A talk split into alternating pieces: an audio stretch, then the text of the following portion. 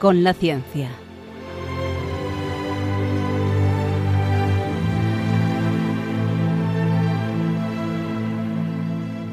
Dirigido por Javier Ángel Ramírez.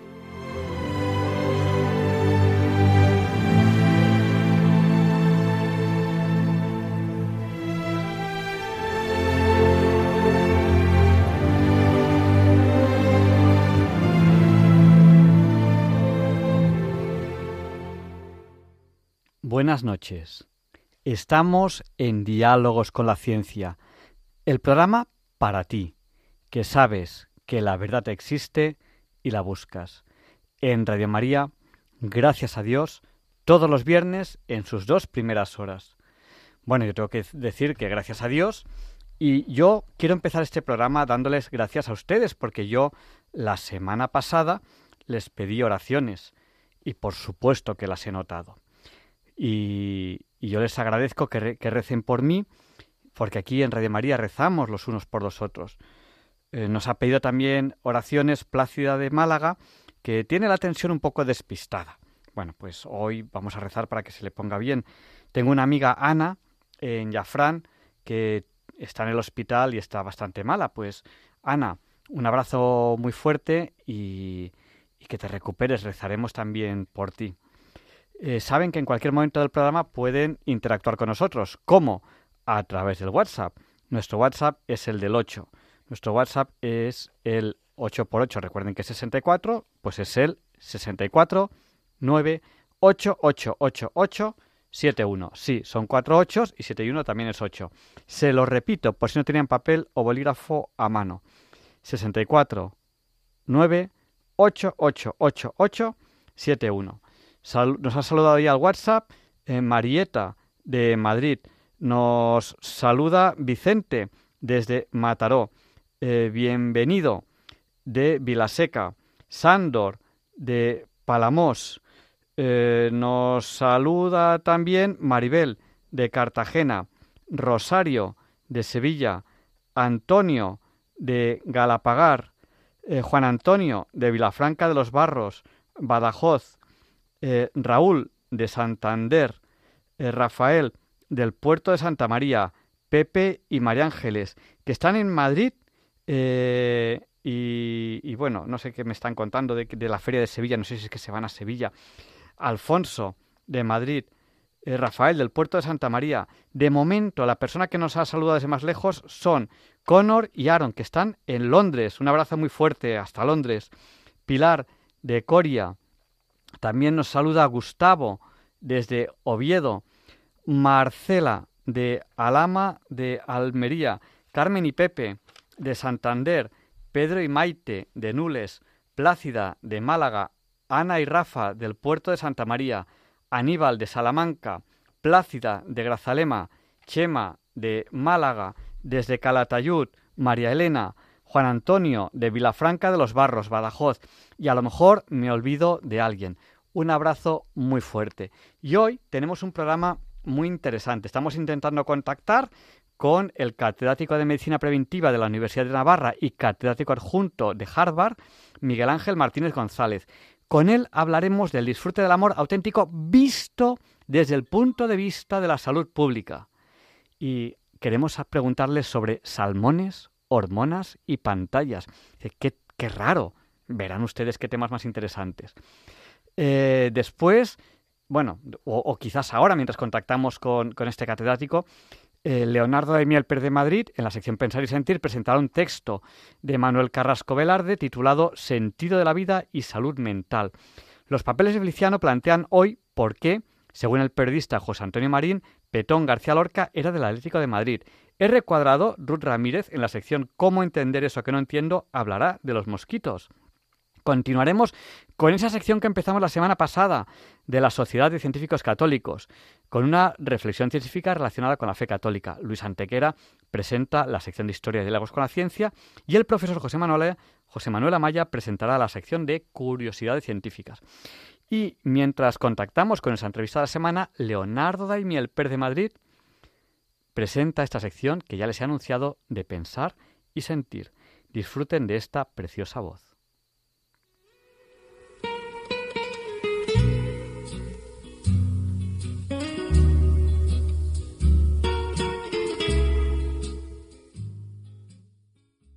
Buenas noches, queridos oyentes de Radio María. Soy Leonardo Daimiel y celebro estar de nuevo con ustedes. Hoy les voy a leer en Pensar y Sentir un texto escrito por Manuel Casado Velarde, catedrático emérito de la Universidad de Navarra. Lo ha titulado Sentido de la vida y salud mental. Y dice así saltan a diario a los medios de comunicación noticias alarmantes sobre la salud mental, ansiedad, depresiones, suicidios, angustia, anomalías alimentarias.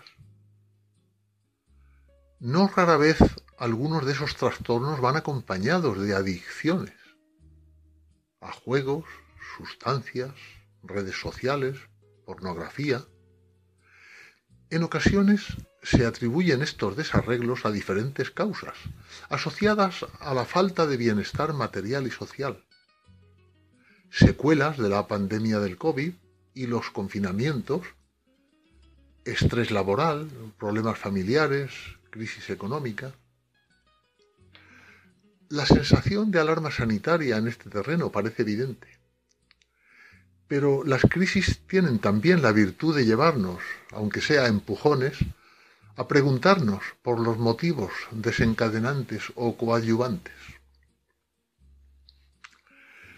Y pienso que gran parte de la culpa reside en la flagrante carencia de sentido del vivir. Hace unos años escribía el pensador británico Theodore Zeldin que nunca ha habido tanta gente que desconozca el propósito de su existencia. Las viejas creencias se están derrumbando y amenazan con dejarnos desnudos, desprotegidos, sin ninguna certidumbre personal a la que aferrarnos. Fin de la cita. Hoy se observa una atrofia de los sentimientos metafísicos, que se manifiestan en la perfecta indiferencia hacia las preguntas fundamentales de la existencia humana, con la conclusión por parte de muchos de que no vale la pena vivir. Pero es una prerrogativa y un privilegio del ser humano no sólo buscar sentido a su vida, sino incluso el hecho de preguntarse si existe tal sentido. Ningún otro animal se plantea esa cuestión, escribió el psiquiatra Frankl, superviviente de campos de concentración nazis, y que a partir de esa experiencia publicó El hombre en busca de sentido. Vivimos saturados de medios, pero faltos de fines. Es cierto que la ciencia y la tecnología facilitan nuestras vidas y llenan de comodidades nuestros hogares. Pero en vano les pediremos cómo colmar el tiempo que ganamos con los medios que nos brindan. Para responder a esas preguntas hay que leer a los filósofos y poetas y contemplar las obras de arte. Y los creyentes, empaparnos de la vida y el mensaje de Jesucristo. Los comportamientos ansiosos revelan con frecuencia un vacío vital. San Agustín, que conoció múltiples y apasionantes experiencias, concluyó que sólo Dios aquieta las ansias del corazón humano. Es cierto que abundan consejos buenistas, positivistas, y hay muchos libros de autoayuda. Son evasivas. Cualquier recurso que rehuya la aceptación de la realidad y llevarse bien con ella es una salida en falso. Como escribe Rossini, la vida, aunque nos fastidie aceptarlo, es un partido de tenis en el que nunca nos toca sacar. Siempre saca otro. Y voy a repetir esta cita de Rossini con la aclaración de que en el texto la palabra otro la escribe con mayúscula. La vida, aunque nos fastidie aceptarlo, es un partido de tenis en el que nunca nos toca sacar. siempre saca otro. La bola de la realidad llega con su efecto y su dirección, que es la que es. Termina así este texto escrito por Manuel Casado. Hoy los verdaderos revolucionarios son quienes se atreven a preguntarse por el sentido de su existencia, aunque la mentalidad dominante haya prohibido hacerse esa pregunta, con la oferta atosigante de entretenimiento. Pero si el secreto de la existencia consiste en saber para qué se vive, como escribió Dostoyevsky, quizá compense pararse a pensar de vez en cuando para tratar de averiguarlo. Probablemente sea este el tiempo mejor empleado, también para nuestra salud. Pues muchas gracias por haber compartido con nosotros esta reflexión. Y sin más dilación, esta reflexión nos sirve para entrar en la entrevista de la semana, que verán que tiene muchísimo que ver con este tema.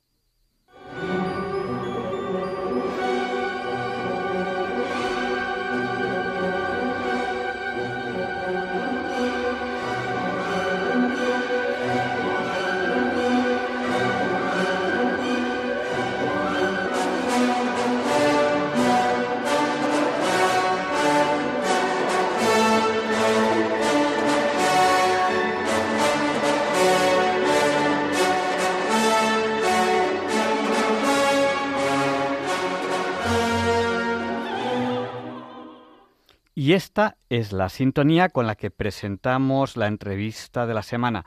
Y hoy tenemos aquí al catedrático de Medicina Preventiva de la Universidad de Navarra y catedrático adjunto de Harvard, Miguel Ángel Martínez González. Con él hablaremos del disfrute del amor auténtico visto desde la salud pública. Y le vamos a hacer tres preguntas que van a ser salmones, hormonas y pantallas. Esas van a ser nuestras preguntas. Eh, buenas noches, don Miguel Ángel. Uy, un momentito que no le tenemos en el aire. Ahora sí, buenas noches. Buenas noches, encantado de estar con vosotros. Bueno, pues son preguntas muy raras, pero vamos a empezar. ¿Por qué salmones? Usted en sus charlas habla mucho de salmones. ¿Y eso qué pasa? ¿Que tenemos que comer salmones? ¿De qué va eso de los salmones? Bueno, seguro que mucha gente ha pensado que, que tenemos que comer salmones porque he hablado abundantemente a lo largo de mi vida de la alimentación saludable. Pero no, no va de eso, no va de que hay que comer salmones, va de que hay que tener la valentía de nadar contracorriente y de eh, buscar siempre lo que es mejor para la propia salud y la propia felicidad y no hacer lo que hacen los demás. O sea, que llevarle un poco la contraria a una civilización que eh, prima, que, que le da primacía a las gratificaciones instantáneas y que en vez de buscar realmente la felicidad, lo que busca es el, la satisfacción placentera, la satisfacción de los impulsos más primarios. Nos ha hablado de gratificaciones instantáneas y buscar la propia salud y felicidad. Luego le preguntaré un poquillo sobre si eso se trata de ser egoísta o no, porque parece ser que nos ha dicho lo contrario. Usted dice, no, no, no se trata de eso. Luego le preguntaré un poco. Pero como he dicho que le iba a preguntar sobre salmones, hormonas y pantallas, si quiere, ahora nos puede contar un poco de qué va eso de las hormonas. Por ejemplo, por poner un ejemplo, usted habla mucho del amor auténtico, visto desde la salud pública. Yo ahí sí que quiero meter el dedo en la llaga, porque cuando la gente nos habla de amor, dicen, no, es que enseñamos a los niños pequeños eh, unos cursos de, yo qué sé, por decir algo que tenga que ver con el amor, de salud sexual. Y eso es como un cursillo de métodos anticonceptivos. Eso que, eso que llaman salud sexual. Entonces, bueno, háblenos un poco de esos contraceptivos hormonales, los que tanto se hablan, esos cursillos. Y le voy a pedir, usted es, doctor, es médico, doctor en medicina. ¿Hay evidencia científica de, esos, de que esos contraceptivos hormonales de los que tanto hablamos y, y que tanto se promueven provocan ingratos y trombosis. Y cuéntenos un poco sobre ellos, porque usted, digo, le pregunto sobre salmones, sobre hormonas, sobre pantallas. Voy a, empezar, voy a por ahí. Pues sí, efectivamente, cuando le he puesto hormonas al libro en el título, pues me refería efectivamente a los contraceptivos hormonales. Pues, efectivamente eh, producen efectos ingratos, producen trastornos cardio, mm, eh, cardiovasculares, como son los infartos de miocardio, los accidentes cerebrovasculares y las trombosis venosas, incluida la embolia pulmonar.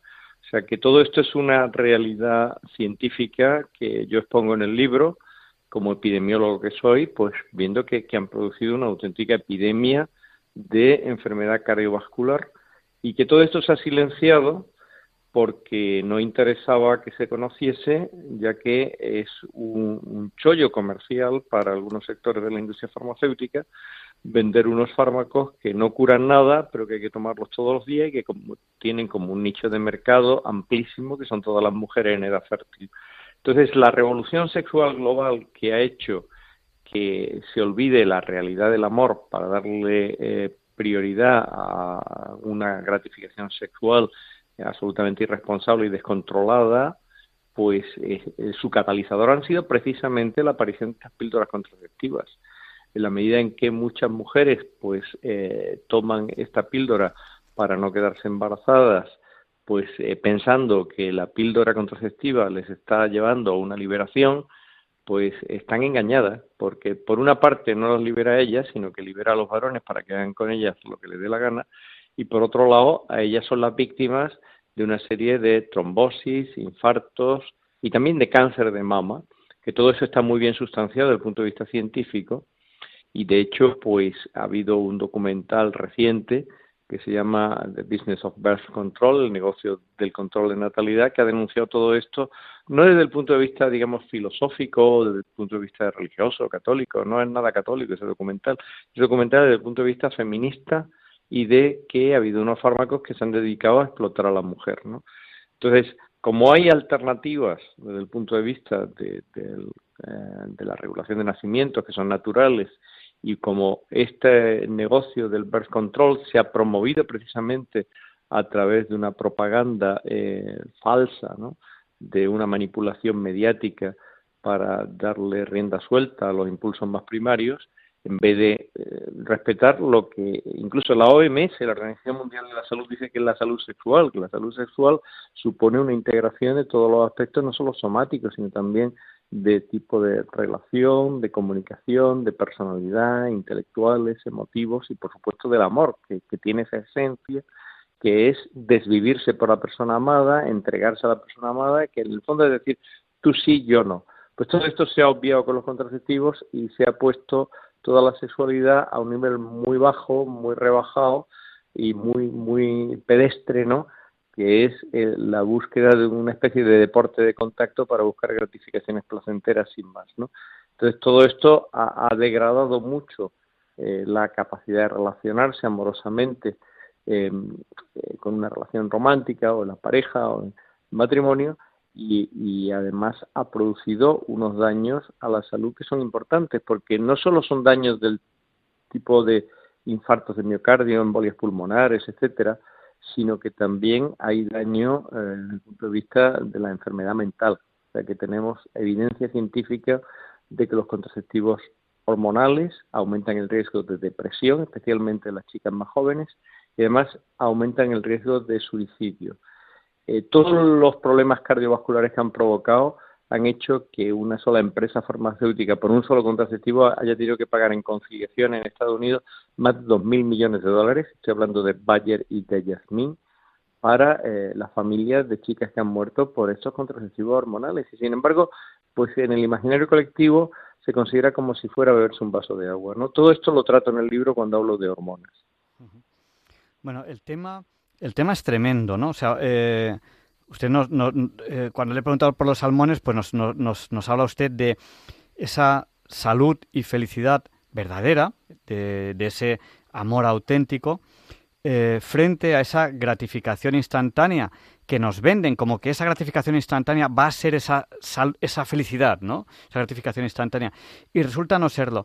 Y, yo le estaba escuchando a usted, y cuando usted ha empezado a hablar de enfermedad mental, depresión y suicidio, eh, a lo mejor, usted nos ha hablado de, estos, eh, de estos contraceptivos hormonales, quizá tiene que ver también con el estilo de vida. Eh, quiero decir, eh, usted habla en sus charlas en, sus escritos, en sus libros, usted habla también de, de, bueno, se ha hecho estudios de cómo es la salud mental de una persona que lleva, pues por ejemplo, que ha tenido a lo largo de su vida una pareja, o dos, o tres, o cinco, o no se acuerda de cuántas. Y eso afecta a la, salud, a la salud mental. Pero eso se ha estudiado. O sea, no estamos hablando de opiniones, estamos hablando de estudios científicos. ¿Qué me puede usted decir un poco sobre el estilo de vida? Y aún no le he preguntado sobre las pantallas, estamos todavía aquí atascados en las hormonas. Sí, pues efectivamente el estilo de vida tiene mucho que ver con la salud mental. Y esto se ha estudiado, se han hecho estudios epidemiológicos a gran escala, especialmente, pues esto lo han estudiado desde los Centros para el Control de Enfermedades de Atlanta, los CDC de Atlanta, donde han ido viendo, por ejemplo, en estudios con muestras representativas de chicas de Estados Unidos de 14 a 18 años. Nosotros calculamos los epidemiólogos un parámetro que se llama el riesgo relativo, que es por cuánto se multiplica el riesgo de, de una enfermedad, por ejemplo, por intento de suicidio, pues en esta muestra amplia de miles de chicas de Estados Unidos, pues se veía que eh, las que eran vírgenes tenían el mínimo riesgo de intento de suicidio. Estoy hablando de chicas de 14 a 18 años, pues cuando tenían una pareja, pues el riesgo de suicidio se multiplicaba por dos veces y media. Si tenían dos parejas, se multiplicaba por dos con siete veces. Si tenían tres o más parejas, por cinco con cinco veces. Esto está publicado en revista científica, esto lo cito en el libro, pero es que eh, se repite una vez y otra cuando se hacen estos estudios.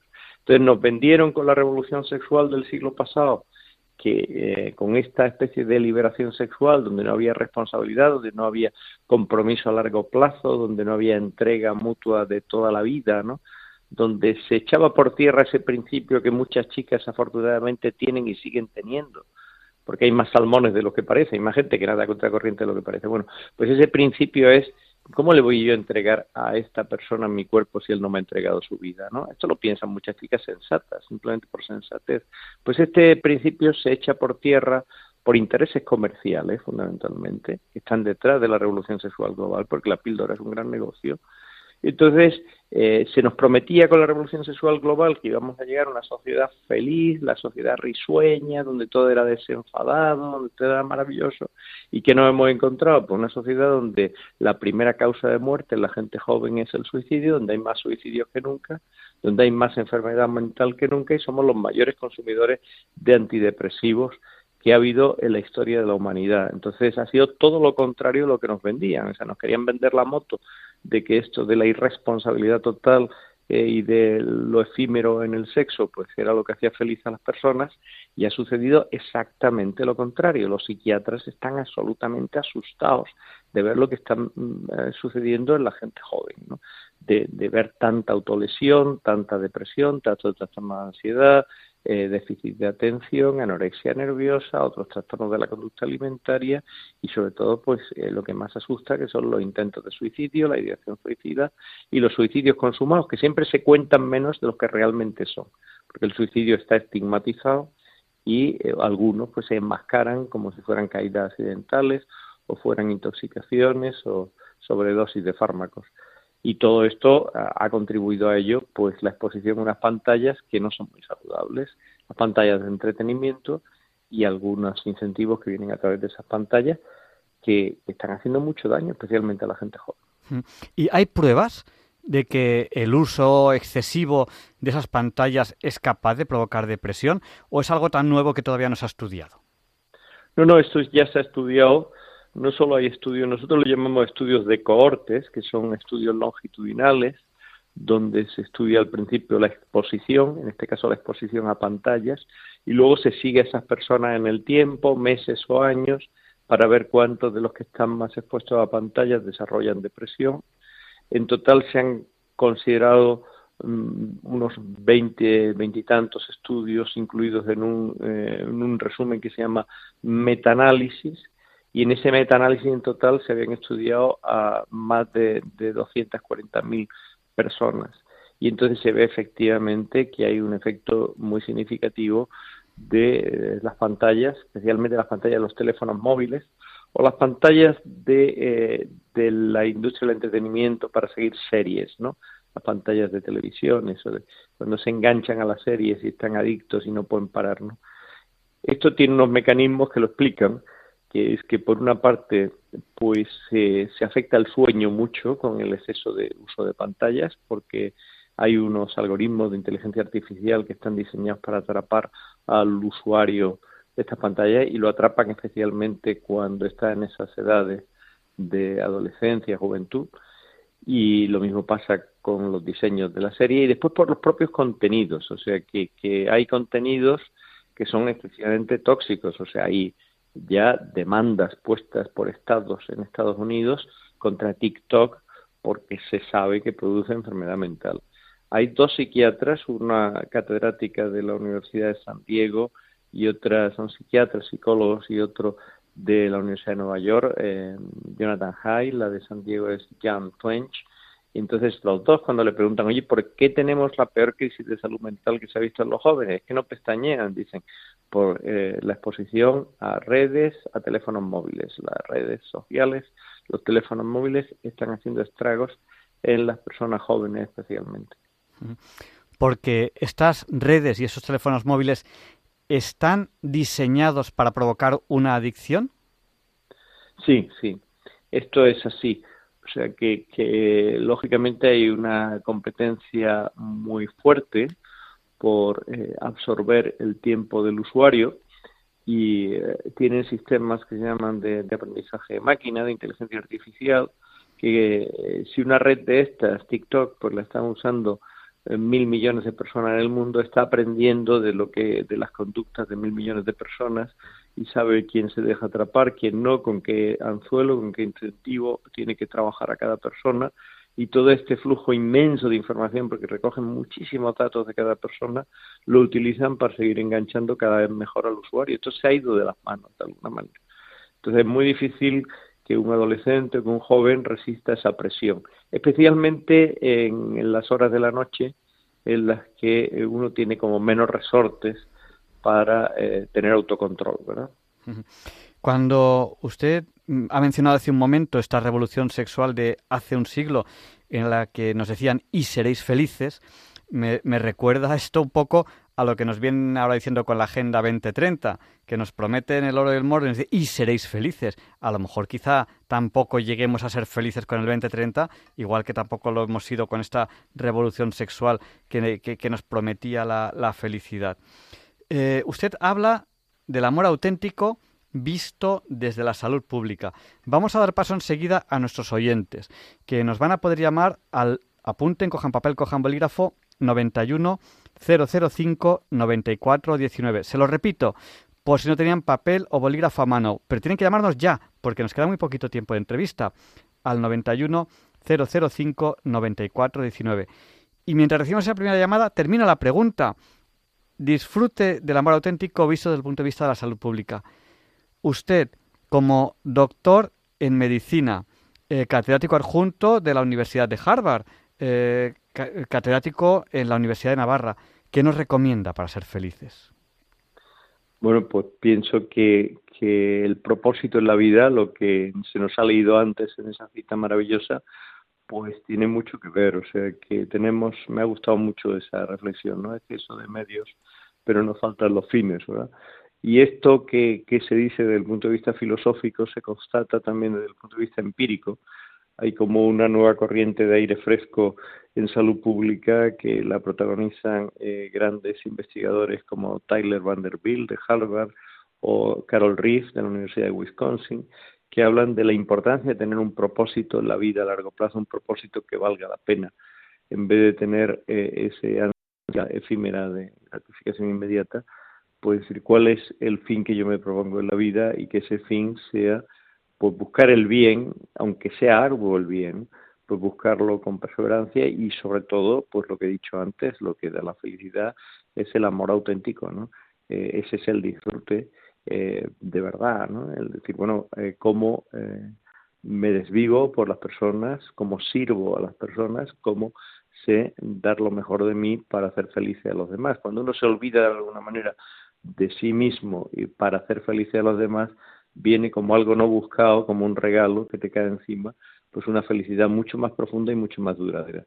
y ahí es donde está el secreto. Vamos a, dar paso a unas llamadas que nos han llamado al 910059419. Les voy a pedir mucha brevedad porque hoy tenemos un programa muy denso. Le damos paso a José. Buenas noches, José. El micrófono es tuyo. Por favor, sé breve. Hola, buenas noches. Quisiera saber el nombre del profesor y el nombre del libro. Perfecto, el nombre del profesor y el nombre del libro. Pues coja papel, coja bolígrafo, es Miguel Ángel Martínez González. Ha escrito muchos libros, pero Miguel Ángel, sobre este tema, ¿cuál se le podría recomendar? Salmones, hormonas y pantallas. Salmones, hormonas y pantallas, que son las tres preguntas que le hemos hecho. Pues... Efectivamente, es un libro de la editorial Planeta que se ha publicado en enero del 2010, de 2023 y va ya por la tercera edición. pues, y que alguien les ha regalado a Balduino, Ruth, Teresa y Marta y se lo están leyendo. no sé si son muy jóvenes para leerlo. Marta tiene 11 años. Para todos los públicos, ¿no? Sí, sí, está escrito para personas jóvenes, está escrito en un lenguaje eh, divulgativo, pero tiene detrás mucha ciencia. Vamos a dar paso a Bienvenido, que nos llama desde Vilaseca. Por favor, Bienvenido, sé breve. Adelante, buenas noches. Vale, voy a intentar ser breve. Hablo, hablaré un poco... A ver, primera noche, como todas las noches que llamo digo, salud, paz, amor y bendiciones a todos los radioyentes que me estén oyendo. Hoy es el día 27, el día de la Virgen de Montserrat, la montaña blanca. Entonces le he pedido a la Virgen que hiciera un milagro. Y entonces Hoy, me, hoy, el otro día fui a la psiquiatra, soy un enfermo mental, primeramente. Llevo 24 años con la enfermedad mental y yo creo que he superado la enfermedad, pero soy como un conejillo de indias para ellos. Pues voy a intentar ser breve. Entonces, pues para ayudar, eh, estuve, me mandó la psiquiatra una medicación fuertísima, respiridal, de 6 miligramos. Y eso era peor que la quetiapina que yo tomaba. Entonces, hoy he ido de urgencias porque ayer hizo fiesta y le he dicho que como receta unas cosas si no sabe los síntomas que produce la pastilla, porque me podía haber muerto, porque estuve toda la noche pegándome trompazos contra la pared y me levantaba y me caía. ¿Me entiendes? Entonces, digo, mire, tenga cuidado, doctora, porque eso es muy delicado. Y digo, todos los enfermos mentales eh, estamos estamos tocados por Dios. ¿Entiende? Bien, bienvenido. perdona. Sí. Entonces la, la, psiquiatra le pregunta, ¿usted está bautizada? Dice, sí. Dice, pero no soy creyente. Eh, y, y, digo, oiga, digo, sus padres la bautizaron por algo. Y resulta que está embarazada y tuvo una niña hace poco. Y dice, ¿usted qué quiere para sus hijas? ¿Bien o mal? Y, y dice, hombre, yo quiero bien para ella. y digo, pues mire, lo que tiene que hacer es lo que hicieron sus padres con usted bautizarlas para que esté siempre Dios con ellas. Y como usted está bautizada, Dios la ha perdonado los pecados. ¿Me entiendes? Y ya está, ya podría hablar más, pero no, eh, ya está, ya no digo nada más. Te, te, agradezco la llamada. Y, una ayuda, le digo a los enfermos mentales que con fuerza de voluntad, fuerza de voluntad, como yo lo he superado, lo pueden superar ellos. Y hay, en, eh, en vez de los antibióticos, que es droga legal, en la farmacia hay Aquilea real, hay Apicerum, energía, músculos, huesos, eh, sistema nervioso, hay muchos tipos de plantas, cola caballo, dientes de, dientes de león, cola caballo y muchos, muchísimos más, naturales, que es lo que me ha ayudado a mí. Muchas gracias. Gracias, bienvenido. Un abrazo muy fuerte y mucho ánimo. Yo te digo una cosa, bienvenido. Aparte de tu enfermedad mental, tú tienes una cosa que es muy importante, que eres buena persona, y eso es muy importante. No lo olvides nunca. Un abrazo muy fuerte. Y no, no, sé, eh, doctor, si quiere decirle algo a bienvenido, damos paso a la siguiente llamada y si quiere se lo dice después eh, junto. Pues no, no, que, que me, me, sumo a lo que le has dicho, que se ve que es una bellísima persona, que es una grandísima persona y que tiene mucha fe y que es muy admirable. Eh, y vamos a dar paso a Maricruz, que nos ha llamado al 91 005 94 19. Adelante, Maricruz, el micrófono es suyo. Por favor, sea breve. Buenas noches. Buenas noches. Mire, tengo, de lo que he hablado, eh, tengo un grave problema. Tengo un hijo de 36 años que desde los 18 estuvo haciendo la carrera de biológicas, la terminó a los 26 o por ahí, porque le quedaba una asignatura, bueno, y, y está metido constantemente en el ordenador, constantemente. Le hemos llevado a psiquiatras, le hemos llevado a todo, está fumando y metido en el ordenador y ya tiene 37 años. No sé qué hacer, no lo sé. Estoy llorando todo el día, su padre y yo, y no, no sabemos qué hacer. Y le tenemos metido en una habitación, o sea, está de su habitación a una salita que tiene el ordenador, y de la salita a la habitación. No duerme por las noches, se queda todas las noches enteras en la televisión, en la televisión no, en los juegos del ordenador. Juega o no sabemos lo que hace. No sabemos qué hacer. No sabemos, hemos ido a psiquiatras. El último psicólogo que estamos ahora con él nos dijo, no, no, no gasten dinero le vamos, vamos a ver si conseguimos que salga de casa, que salga de casa. hace 15 días le corté el tabaco, o sea, tenía un dinero él guardado de las abuelas y eso que le y se le ha ido gastando poco a poco, poco a poco en el tabaco. Y luego yo le hago la comida, claro, come, pero no come. Hoy, por ejemplo, no ha comido y mañana por la mañana se levanta y se come un, un yo qué sé, el pan o un trozo de pan o lo que sea. Y esa es su vida.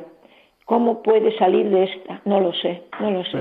Pues el, psicólogo el otro día, el último día, que hemos estado el 25, ayer, antes ayer, nos dijo que, que, se le va, que va a intentar a ver si sale. ¿Por qué no te apuntas al golf? Le dijo. Y dijo él, al golf, eso es de, de niños pijas, pijos. Y dijo, no, hombre, te llevo yo, te dan unas clases, no sé qué, y en esas estamos, pero desde el 25 que fuimos, que fue el martes, a hoy se ha estado metido en la habitación. Maricruz, eh, déjele hablar un poco a Miguel Ángel, porque tenemos muy poquito tiempo. Ya, ya está. Ya. Nos, hacemos una idea del problema. buenas noches, Maricruz. Eh, es un problema grave, es un problema grave. Eh, le, mando todo mi apoyo y todo mi afecto ante, ante esta situación. Creo que lo han enfocado bien al ir al psicólogo y, y tienen que buscar pues un apoyo psicológico de un profesional y, tienen que tener paciencia porque no son asuntos que sean leves, son asuntos que, tienden a ser muy graves, estas adicciones, y hay que tener paciencia. Y, con él, pues también tienen que tener conversaciones que se llaman conversaciones cruciales, donde eh, se, se busque qué otras aficiones pueden ser atractivas para él aparte del ordenador, que seguro que las hay y que él se pueda expresar, ¿no?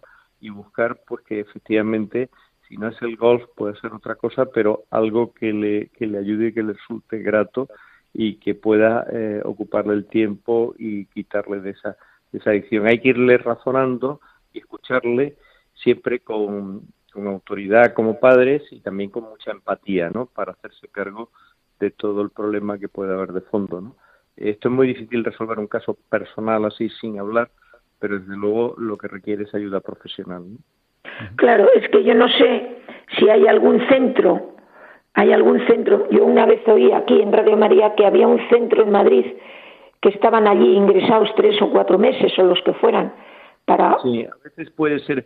A veces yo no puedo dar un nombre concreto de, de ningún profesional, pero sí que puede ser necesario, eso lo tiene que valorar un psiquiatra o un psicólogo, si es necesario pues que tenga un centro al que derivarle o en el que pueda estar ingresado un tiempo para, para poder eh, deshabituarse de todo esto que, parece que tiene un carácter adictivo. Pues muchas muchas gracias, Maricruz. Buenas noches. Buenas noches. Y le damos paso que tenemos muy poquito tiempo a visitación de Jaén. Adelante, visitación. Por favor, sea muy, muy, muy breve. Buenas noches, soy voy a ser muy breve. Mire, yo he tenido mi marido con depresión y ahora tengo un hijo con 61 años que lleva mucho tiempo, también que está en tratamiento y una hija que es muy duro llevar a estas personas, pero ellos se han refugiado en la fe y, en eso ya se mejoran. Muchísimas gracias por atenderme y un abrazo muy fuerte para todos ustedes. Un abrazo muy fuerte, visitación, y me alegro que se hayan refugiado en la fe. Sí, yo también creo que, que es una gran ayuda tener una visión trascendente de la vida y, y cuanto y, también es importante no solo tener fe sino la práctica religiosa hay evidencia científica de que la práctica religiosa especialmente católica esto lo han demostrado estudios de Harvard que la práctica religiosa sobre todo si es específicamente católica ayuda a prevenir las complicaciones en estas situaciones de depresión, de enfermedad mental. Esto está publicado en JAMA Psychiatry por por el estudio de las enfermeras, que veía que cuando se tenía esa no solo una creencia, sino también una práctica, pues esto ayudaba mucho. Y dentro de la práctica religiosa, pues hay algunas como es eh, la, la, confesión o la dirección espiritual, el acompañamiento espiritual, que ayudan especialmente a las personas que tienen una depresión. Aparte de, lógicamente, que hay que hacer el tratamiento médico conveniente y el tratamiento con el psiquiatra. Pues don Miguel Ángel Martínez González, catedrático en Medicina Preventiva de la Universidad de Navarra, catedrático adjunto de la Universidad de Harvard. Con él hemos hablado de disfrute del amor auténtico visto desde el punto de vista de la salud pública. Le hemos preguntado por salmones, hormonas y pantallas. Si quiere en medio minuto hacer algún resumen o, algo de lo que hemos hablado, lo que usted quiera y despedimos ya la entrevista. Bueno, pues eh, un resumen sería que afortunadamente hay muchas más personas en esta sociedad, aunque parezca a veces lo contrario, muchas más personas que tienen la valentía de nadar contracorriente, de tener propósitos a largo plazo en la vida y son las personas que derrochan más felicidad, son las personas que mejor están protegidas frente a esta grave crisis de salud mental que estamos padeciendo. Y esto tiene mucho que ver con eh, una visión de la sexualidad que integre pues todos los aspectos eh, de, tipo personal, de tipo más humano, como son los aspectos intelectuales, emocionales, sociales y de saber desvivirse por la persona a la que se ama y todo el contexto de, de una relación amorosa de entrega de la propia vida, que es lo que de alguna manera pues siempre se ha defendido en la Iglesia Católica y de todos estos principios como son la, virginidad hasta el matrimonio, como son el principio de la fidelidad una vez que se está en el matrimonio y eh, todo el tema de, de, los efectos adversos que puede tener una mentalidad contraceptiva y una mentalidad eh, efímera o superficial de la, de la sexualidad. Pues todo esto se trata desde el punto de vista científico en el libro eh, Salmones, Hormonas y Pantallas y pienso que es un reto en toda regla a una cultura contemporánea que está haciendo mucho daño, pero frente a la cual se da una respuesta positiva basada en las personas que saben nadar contra corriente. Eh, como aquí en Radio María no hacemos publicidad de ningún libro, sí voy a decir que usted no gana nada de dinero con ese libro y eso sí quiero decirlo porque ya que ya que hemos hablado de él, pues que la gente sepa que usted no gana dinero con este libro. Yo he, destinado todos los, posibles eh, derechos de autor que pudiera haber recibido, he renunciado a ellos y lo he destinado a investigación en todos estos temas en salud pública, en medicina. Pues muchísimas gracias por habernos dedicado su tiempo y buenas noches. Buenas noches y un placer. Y a continuación, R cuadrado, Ruth Ramírez, en la sección Cómo entender eso que no entiendo, nos hablará de los mosquitos. Muy buenas noches a todos. Yo soy R al cuadrado, Ruth Ramírez, y bienvenidos una vez más a la sección de cómo entender eso que no entiendo. Empieza a hacer más calor, y eso significa que vuelven los mosquitos. Hoy hablaremos de por qué no hay mosquitos en invierno y en verano sí. Espero que os guste, así que comencemos.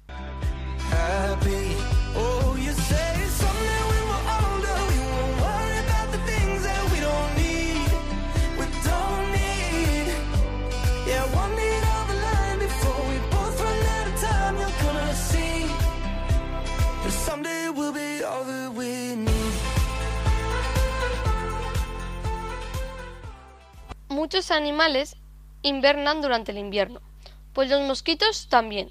Por eso en invierno no les vemos, ya que están hibernando hasta que las temperaturas son más altas. A lo largo del año hay ciclos biológicos. Algunos ejemplos de los ciclos biológicos son que en primavera las flores se abren y también en esta época las golondrinas retornan sus campamentos invernales africanos. La ciencia estudia la relación que hay entre la vida y el clima. Esto se conoce como fenología. Ellos se basan en comparar los climas de diferentes zonas geográficas y realizan mapas de curvas de representación cartográficas. Estas son denominadas isofenas. El mosquito viene de la palabra moscheto, que es italiano, y que empezó a nombrarse así hace 1400 años. Moscheto hace referencia a una pequeña flecha lanzada desde algo parecido a una ballesta. Hoy en día utilizamos la palabra mosquitos para denominar a estos insectos. Cuando te pica un mosquito, te pica una hembra, ya que las hembras beben sangre de los mamíferos para prepararse para poner los huevos. En una semana pueden llegar a poner de 80 a 200 huevos, y de la mitad de ellos serán hembras. Los huevos de un mosquito son invisibles para el ojo humano. Los ponen en grupos de 50 en aguas estancadas. Estos eclosionan a cabo de tan solo 24-48 horas. Esto depende de la temperatura y la transformación. Después irá la fase de pupa, que es ya en la superficie del agua. Y por último llegará la fase adulta, que los mosquitos abandonan el agua y empiezan a alimentarse del néctar de las flores. Los mosquitos viven entre 10 y 30 días. Esto depende mucho de los factores como el sexo, la alimentación, la humedad, la época del año y la especie. Los machos viven menos que las hembras. Generalmente los machos viven solo 10 días más después del apareamiento, así que no alcanzan los meses hibernales. Las hembras sí viven lo suficiente para invernar. Lo que hacen es subir de peso hasta 10 veces mayor su peso corporal normal y buscar un sitio con buenas temperaturas. Su estado de hibernación se denomina diapausa, que pueden estar hasta seis meses sin la necesidad de hidratarse. Normalmente los mosquitos hembras se refugian debajo de los árboles o con zonas con agua estancada cerca, y cuando salen de su letargo y suban a las temperaturas, las hembras buscarán comidas para ellas y sus crías. Algunas especies de mosquito pasan su hibernación como las larvas en el agua, lo que hace que se pare su respiración. En otras ocasiones no. Por ejemplo, en el caso del, mosquito tigre, la hibernación se produce en la fase huevo. Bueno, pues eso ha sido todo. Espero que os haya gustado y hayáis aprendido algo nuevo. Nos vemos la semana que viene. Hasta la próxima.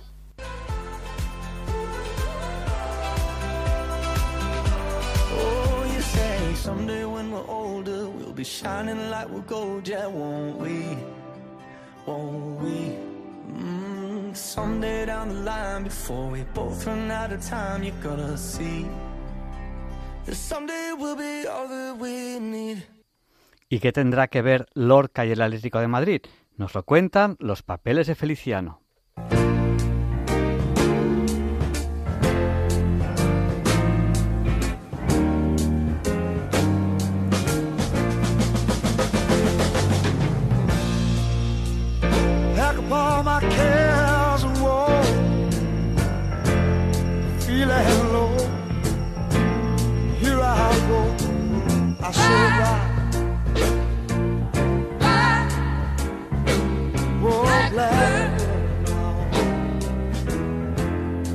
¿Qué tal, Javier Ángel? ¿Por qué crees tú que nuestro gran poeta Federico García Lorca pudo ser un redomado hincha del Atlético de Madrid? Pero bueno, empiezan los papeles con esta pregunta.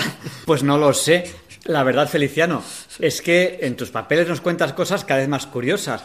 ¿Cómo voy a saber yo si a Lorca le gustaba el fútbol o no y, si además era del Atlético de Madrid o no. Vaya pregunta me haces. bueno, pues esta curiosa tesis no es mía, ¿eh?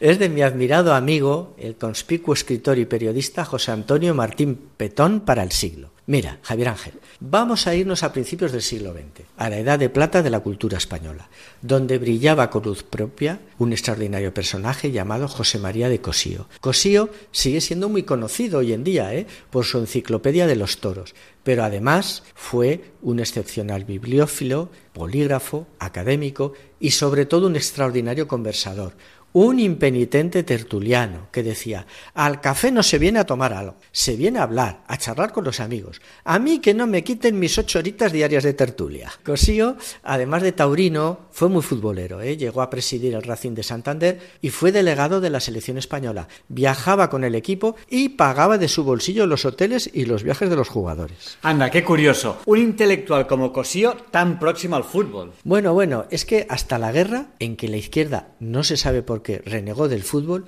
la intelectualidad se había mostrado muy curiosa ante este incipiente fenómeno de masas. Cosío fue amigo de todos los intelectuales de la época, de los del 98, de los del 14, pero también de los jóvenes del 27, que le adoraban, ¿eh? y por eso los intentó atraer al fútbol. Qué curioso, estos jóvenes artistas del 27, futboleros.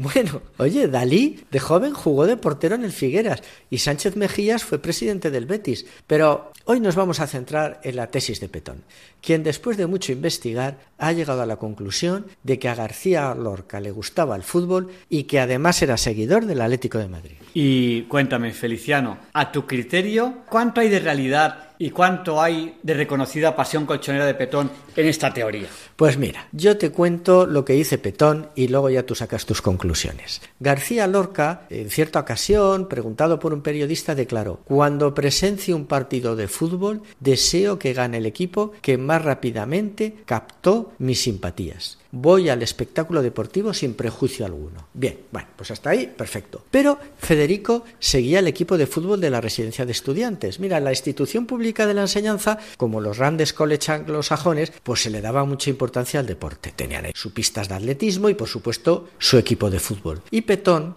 cita a José Díaz Zambrona cuando relató la presencia de Federico en un partido de la residencia de estudiantes que jugaban contra la Facultad de Derecho. Decía Díaz Zambrona, jugó por los de Derecho, entre otros José Antonio Primo de Rivera, y en aquella tarde presenté al estudiante José Antonio Primo de Rivera al incipiente poeta Federico García Lorca. Con los residentes ese día jugaban Ituarte, Meredith, Argüelles, que luego jugarían en el Atlético de Madrid. Petón insiste en que Federico también frecuentó a un antiguo alumno de la residencia, Manuel Rodríguez Arzuaga, un elegante sportman, soltero, guapo, y muy rico, que había jugado al rugby en Francia, al fútbol en Inglaterra, había remado por el Támesis y practicado el atletismo en su club, el Atlético de Madrid, al que, por cierto, salvó de su desaparición en varias ocasiones pagando de su bolsillo las apremiantes deudas del club. Incluso de la residencia de estudiantes también le tocó apoquinar. Bueno, entonces Petón ha encontrado bastantes conexiones de los amigos de Lorca con el Atlético de Madrid. Efectivamente. Fíjate que los del 27 pasaron por ser un grupo muy taurino, pero es que realmente solo lo fueron en el plano artístico. Pepín Bello siempre decía que jamás había ido a una corrida de toros con todo el grupo, ¿no? Todos juntos, y que no guardaba recuerdo de ver a, Federico en ninguna plaza. Es más, contaba que al torero Sánchez Mejías le aburría sobremanera los toros y que normalmente no hablaba de toros y que solo pisaba las plazas para torear. En cambio, Petón sí ha encontrado conexiones y anécdotas muy interesantes de los de 27 con el fútbol. Un día Cosío los llevó a ver un partido de la selección española al viejo metropolitano. Otra característica de estos chicos, hombre, es que siempre que podían iban de gañote a los sitios, ¿no? Pues en esta ocasión, según llegaban a la puerta, Federico, por hacer un poco el payasete, se adelantó al grupo e intentó entrar al estadio, pues como si tal cosa. Y el portero lo paró. Oiga usted, ¿a dónde va? Pues a dónde voy a ir, a ver el partido. Muy bien, pues enséñame la entrada. ¿Que le enseñe la entrada yo? Pero usted no sabe quién soy yo. Pero, pero usted no me reconoce. Yo soy Samitier, el gran jugador del Barcelona. El portero, claro, se quedó ahí un poco. Usted se lo estuvo mirando, se lo, se lo miró bien y le dijo: Usted no es Samitier. Usted la que es un gran sinvergüenza. Carcajada general y ya Cosío que venía de detrás ya sacó el carné federativo y ya pasaron todos esta vez sí por la cara. La verdad es que esta gente era tremenda, ¿eh? Bueno, Petón sustenta la prueba definitiva del colchonerismo de García Lorca en esta historia. Habla de Rafael Rodríguez Rapún, un joven estudiante de la Escuela de Minas de Madrid, muy listo, originario de Jaca, alto, muy guapo, al que todos llamaban el futbolista, pues había jugado como juvenil en el Atlético de Madrid. Rafael entró en el grupo de teatro de Federico, La Barraca, y enseguida se hizo cargo de la secretaría. Federico se enamoró perdidamente de Rapún, a pesar de que el futbolista no pertenecía a su club de amigos epénticos. Es decir, que Rapún no era homosexual. Al decir de sus amigos, más bien era todo lo contrario. ¿eh? Ellos decían que le gustaban más las mujeres que chuparse los dedos. Pero era tal la personalidad de Federico, acordaros lo que dijo Jorge Guillén, ¿eh? cuando Federico llega ya no hace ni frío ni calor, solo hace Federico. Pues eso, que Rapún no pudo, no supo o no quiso resistirse a sus requerimientos y cayó inmenso en sus redes. Muchos especialistas como el mismo Gibson han afirmado que Rapun fue el amor más hondo de Federico. Bueno, pues eh, todo iba muy bien, ¿no? Hasta que Rapun, claro, pues oye, fiel a sus instintos, se echó novia formal y esto hizo sufrir indeciblemente al poeta, ¿no? Y para colmo, pues en esos tiempos la Unión de Estudiantes Comunistas, que practicaba un odio feroz a García Lorca, se adueñó de la barraca y expulsó al poeta sin contemplaciones de la compañía. Fijaos que es sin sentido expulsar a Federico García Lorca de la barraca. Bueno, pues claro, todo esto lo hicieron los comunistas. ¿eh? Pero bueno, pues claro, todas estas circunstancias tan tristes, el enrarecido ambiente prebélico que se respiraba en Madrid y el distanciamiento ¿no? de los amantes que Federico cayera en un profundo pozo de angustias. Buscó el consuelo de Rivas Cherif, el cuñado de Azaña, que según se decía este sí era empético, y entonces Federico escribió lo que para muchos es la cumbre de su obra poética, los sonetos del amor escuro. Cuando estalló la guerra, Federico, muy devastado por el desamor, y por todas estas cosas que, hemos contado, pues desoyendo los consejos de todos sus amigos, se fue a Granada, mientras que Rapún pues ya había olvidado a Federico y estaba a lo suyo. Hasta que un día, al llegar a casa, pues su padre le dijo, oye Rafael, mira, en el periódico viene que han matado a tu amigo, al poeta este de Granada. En ese momento, Rafael entró en shock claro, se quedó y comenzó a llorar y a decir, por mi culpa, por mi culpa, todo ha sido por mi culpa. Rafael se culpabilizó de todo y, bueno, ya desesperado, se alistó en el ejército republicano y se fue al frente. Y un día, en pleno ataque de la aviación italiana, salió como loco de la trinchera y en una actitud suicida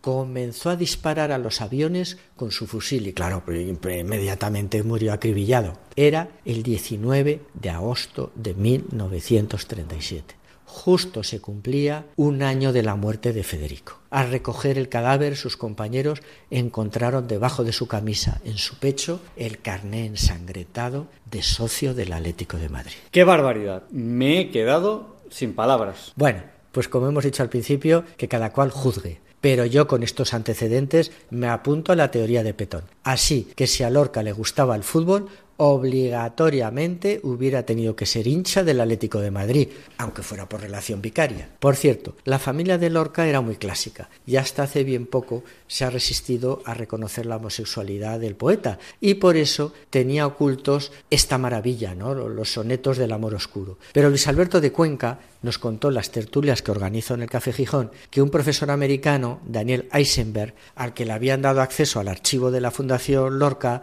encontró los versos entre los papeles de la Fundación y sigilosamente los copió a mano y esas cuartillas se las pasó a Cuenca, quien con su amigo Víctor Infantes de Miguel lo publicaron en una edición pirata de 250 ejemplares, sin ninguna autorización de la familia. Para despistar pusieron como pie de imprenta Granada 1983, aunque en realidad se había hecho el trabajo en la imprenta Rubiales de Ocaña. Hicieron 250 ejemplares y estratégicamente los distribuyeron pues entre los cabezas de serie de la literatura y de, la crítica ¿no? en ese momento Lázaro Carreter, Ayala, Alexandre y los mandaron por correo postal sin remitente para dar más misterio. Y la verdad es que, claro, toda esta gente lo acogió, pues claro, con entusiasmo, ¿no?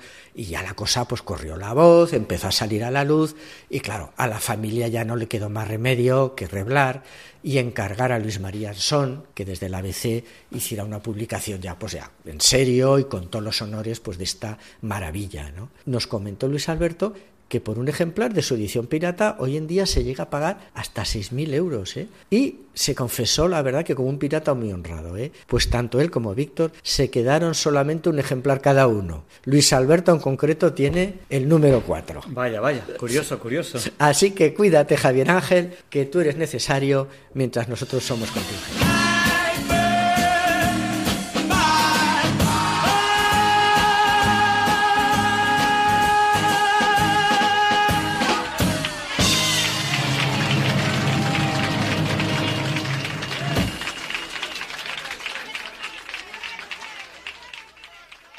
Y la semana pasada comenzamos una sección nueva con la Sociedad de Católicos Científicos.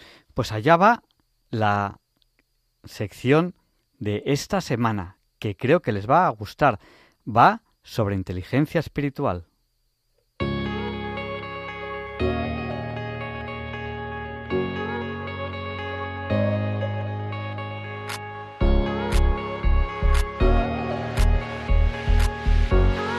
Radio María, Diálogos con la Ciencia.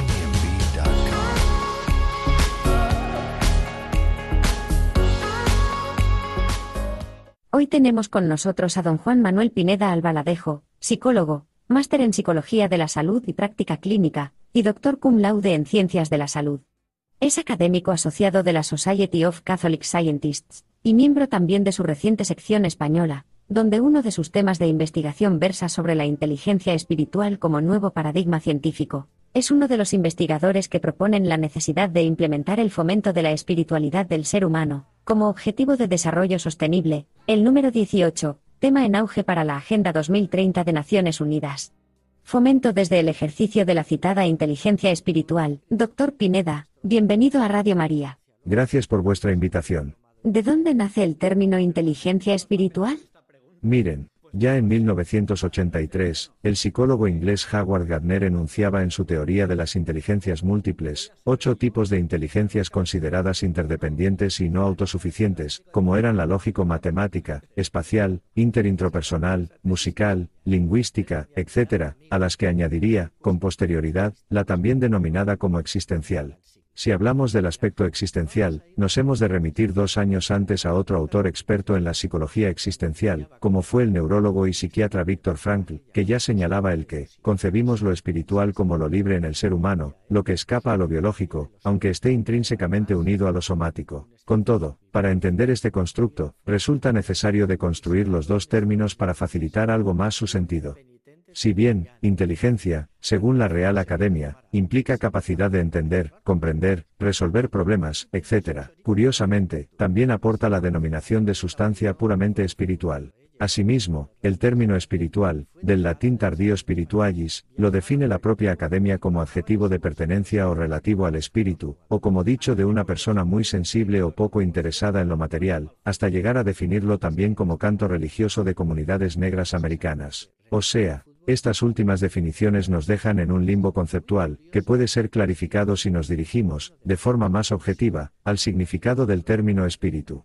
Aquí sí que en él, ya encontramos más definiciones como, ser, inmaterial y dotado de razón, como alma racional, incluso como principio generador, esencia o sustancia de algo. Bien, si observamos las proposiciones lingüísticas descritas, inteligencia y espíritu o espiritual, subyace la existencia de un convenio descrito como entendimiento y comprensión de lo inmaterial, dotado de razón, y relativo al espíritu como esencia y principio generador. Es por ello que esta definición podríamos aplicarla al constructo denominado inteligencia espiritual del que hablamos. Y doctor, ¿por qué inteligencia espiritual? ¿Resulta tan trascendental para la ciencia misma?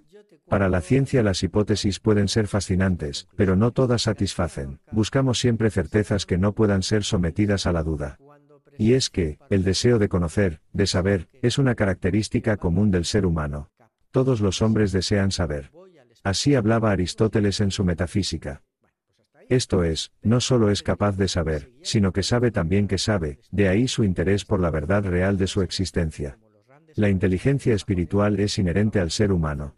Ya en la carta encíclica Fides et Ratio, San Juan Pablo II, refiere que es, precisamente, gracias a la inteligencia que se da a todos, creyentes o no, es la que posibilita el alcanzar ese término denominado agua profunda, citado en Proverbios.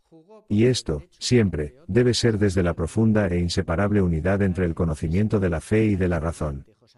O sea, debemos ver, analizar y juzgar con los medios propios de la razón, pero, como se cita en dicha encíclica, sin que la fe sea una extraña en dicho proceso, ya que ambas, fe y razón, se complementan y perfeccionan mutuamente.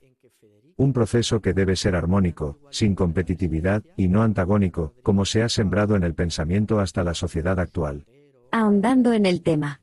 ¿A qué aplicación práctica cree usted que nos dota dicha inteligencia? Pues, en principio, para no caer en sectarismos, gregarismos, fanatismos, etc., a los que estamos tan apegados. O no caer en el gusto por lo vulgar y lo vano. Es un reto ante ese consumismo exacerbado que alimenta aún más el autoengaño, la felicidad paradójica o la parálisis vital. Aún más, nos ayuda a no sumirnos en la denominada neurosis noógena o vacío existencial, factores patogénicos todos ellos, que dan lugar a tanta criminalidad, violencia o suicidio. Y es que, cuando las cosas adquieren sentido, nuestra vida cambia radical. Miren, cuando hablamos, por ejemplo, de conocimiento de uno mismo, de actuar conforme a principios y convicciones personales, de ver patrones extensivos relacionados con sentido de pertenencia, empatía, valoración de diferencias individuales, vivir con humildad y con un uso positivo de la adversidad, y sobre todo, vivir con sentido y vocación, estamos hablando de inteligencia espiritual una gracia que se nos regala, y que si no se ejercita se atrofia, perdiendo así su maravilloso valor para el ser humano. Usted cita en un artículo científico que la crisis actual es fruto también de una crisis ética, cultural y espiritual, donde urge un objetivo transversal que atienda a la necesidad de promocionar la vocación y el sentido integral del ser humano. Un capital a salvaguardar y valorar, donde sus intenciones trasciendan, ya no solo en buenos actos, sino también en actos buenos, elevados al nivel de obligación moral. Usted propone fomentar la espiritualidad, y con ello la inteligencia espiritual. Fuente de motivación para consecución de dichos objetivos sostenibles. ¿Realmente cree que el sujeto actual carece de medios para la consecución de estos objetivos de desarrollo? Sin ánimo de ser pesimista, Creo que los medios son insuficientes. Como ya dije una vez, en el ánimo más noble de la idea, estamos reinventando al jumento de la fábula, que con una zanahoria ante su hocico y una insignia multicolor en su pecho, pretendemos que ande con un insondable complejo de falta de sentido. Afrontar el desafío hacia unos lícitos y plausibles objetivos, sin educar transversalmente al ser humano para su consecución, ni es esperanzador ni relevante. Lo que está en juego es tan importante que ante la carencia de significación del ser como forma personal del nihilismo, y las conductas miméticas como consecuencia de actitudes conformistas, damos a lugar a un campo de abono a cualquier dictadura relativista que comporta, según conveniencia, una ética utilitarista y determinante de las reglas de conducta, que es lo que está ocurriendo. Por todo ello, y con el fin de acometer la fractura psíquica o el vacío existencial, causa de las patologías que conducen a las sociedades a una pobreza aún mayor, como es a la muerte ontológica del ser, resulta del todo preciso establecer la promoción de su educación y práctica, como incubadora de valores universales, y como factor sinérgico de actitudes sostenibles. Para finalizar, le invitaría a una última reflexión, unas palabras para los científicos que nos escuchan pues que los científicos, también católicos como es mi caso, debemos acabar con el pseudo-drama del alejamiento entre fe y razón, con inteligencia espiritual. Debemos admitir esta relación como un ágape, un encuentro, voluntario, incondicional, desinteresado y honesto, donde se acepte la singularidad y las diferentes perspectivas. Esto no supone necesariamente un vano sincretismo, sino romper ese delicado hilo que aún nos ata, con un acercamiento tanto a la veracidad científica como a la verdad revelada. En suma, y en palabras de San Juan Pablo II, que la ciencia libre del error y la superstición a la religión, como está libre de las idolatrías y los falsos absolutos a la ciencia. Ciertamente. Como decía también San Juan de la Cruz. Poco importa que el pájaro esté atado a una soga o a un delicado hilo porque, hasta que el cordón no se rompa, el pájaro no podrá volar. Doctor Pineda, gracias por sus palabras en nuestro espacio Diálogos con la Ciencia. Gracias a vosotros. Radio María, Diálogos con la Ciencia, un espacio abierto, con expertos científicos católicos, con temas de interés social.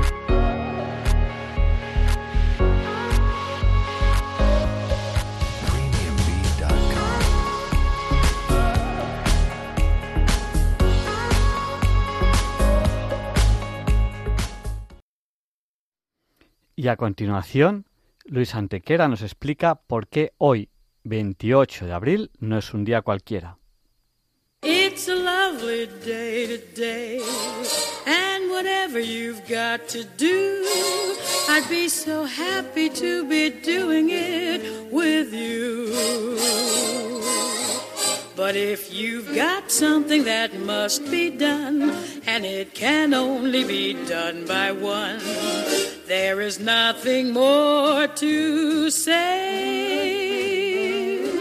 Except it's a lovely day for saying it's a lovely day.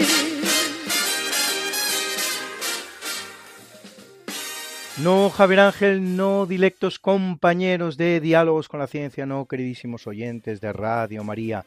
Claro que no es un día cualquiera, ningún día es un día cualquiera y este 28 de abril que nos disponemos a comenzar ahora mismo, tampoco, porque en fecha tal, pero del año 711, un ejército de 12.000 soldados árabes algunos, la mayoría bereberes de Marruecos, que aunque nos pueda parecer otra cosa, no es lo mismo, al mando de Tarik, cruza el estrecho de Gibraltar y entra en España para ayudar en principio a los partidarios de Vitiza, enemigos del rey visigodo Don Rodrigo.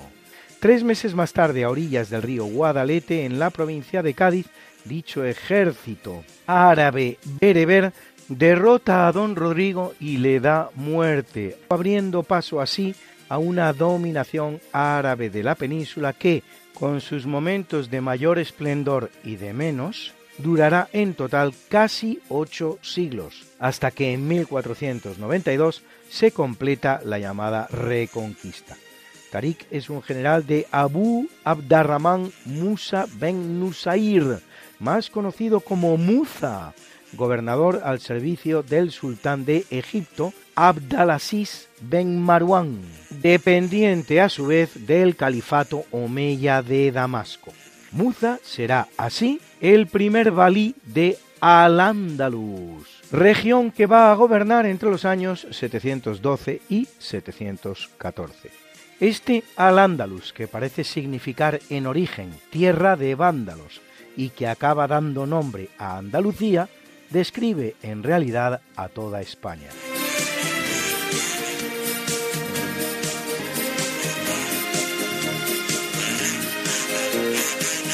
Corriendo el año de 1503, en Italia, en el marco de la llamada Segunda Guerra de Nápoles, tiene lugar entre tropas francesas y españolas la batalla de Ceriñola, con la gran victoria de Gonzalo Fernández de Córdoba que marca el inicio de la hegemonía que España impondrá en los campos de batalla europeos durante siglo y medio, una marca no superada por potencia alguna. Para que se hagan ustedes una idea, la hegemonía estadounidense cumple por estas fechas un siglo no más desde su victoria en la Primera Guerra Mundial y ya acumula algunas sonoras derrotas, como Vietnam indiscutiblemente y tal vez Afganistán. Una racha de victorias, la española, que no terminará hasta la derrota de Rocroi en 1643. Derrota que indiscutiblemente supone un revés, pero no marca, como sostiene la historiografía mayoritaria, el final de la hegemonía española. De manera parecida a como nadie puede decir que con la derrota de Vietnam termina la estadounidense, una hegemonía, esta de España, que se prolongará al menos hasta el Tratado de Utrecht de 1714, por lo que hace al ámbito europeo, y hasta la derrota de Trafalgar de 1805, por lo que hace al ámbito mundial. En otras palabras, en Utrecht España pierde poderío en Europa, pero sigue siendo a nivel mundial la primera potencia de la Tierra.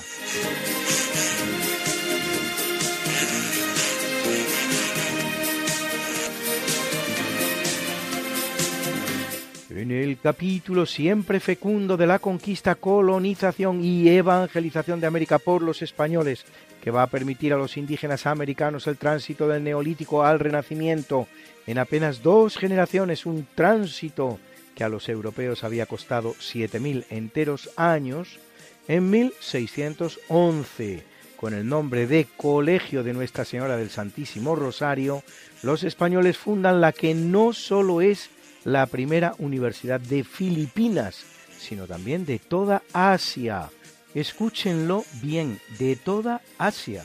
Tanto la primera universidad de América como la primera universidad de Asia fueron españolas, obra del dominico Miguel de Benavides, tercer arzobispo de Manila.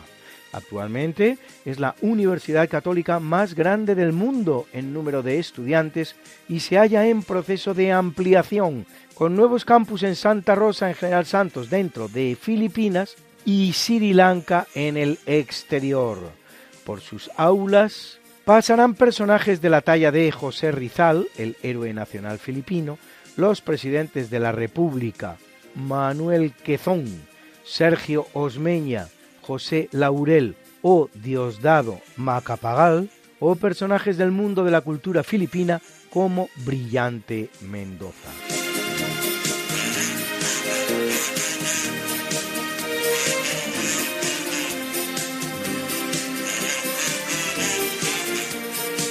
Corriendo el año 1789 tiene lugar el famoso y cinematográfico motín del Bounty, buque británico en el que Fletcher Christian y 11 hombres más se rebelan contra su jefe, el capitán Bligh. Triunfantes los rebeldes embarcan al capitán y a otros 18 marineros en una barcaza y los abandonan a su suerte en la mar, realizando estos una heroica navegación que les permite llegar 41 días después y tras recorrer 3.600 millas, casi 6.000 kilómetros, a la isla de Timor, desde donde serán repatriados a Inglaterra. Conocidos los hechos por el almirantazgo, se envía el navío Pandora para capturar a los amotinados, 14 de los cuales serán hallados en Tahití y juzgados en Inglaterra, donde tres de ellos son ahorcados. Christian y otros diez no serán jamás hallados, la mayoría se habían matado en enfrentamientos entre ellos o con los polinesios. La obra de John Barrow, The Eventful History of the Mutiny and Piratical Seizure of HMS Bounty, la accidentada historia del motín y la piratesca captura del Bounty, escrita en 1831, presentará la imagen de un Bligh convertido en tirano y un Christian convertido en víctima óptica que se impondrá en las hasta cinco producciones cinematográficas inspiradas en los eventos.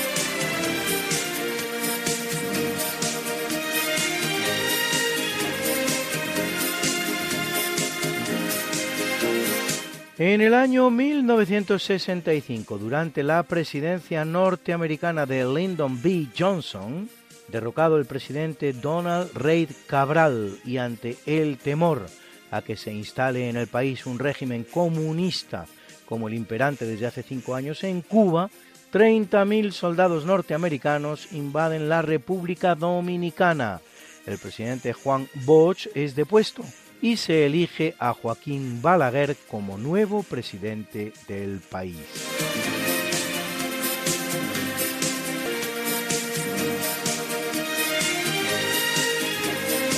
En 1969, en Francia, cuando aún le quedaba más de un año de mandato y después de ejercer en la magistratura durante más de diez, se produce la dimisión del presidente de la República, Charles de Gaulle, que se retira definitivamente de la política.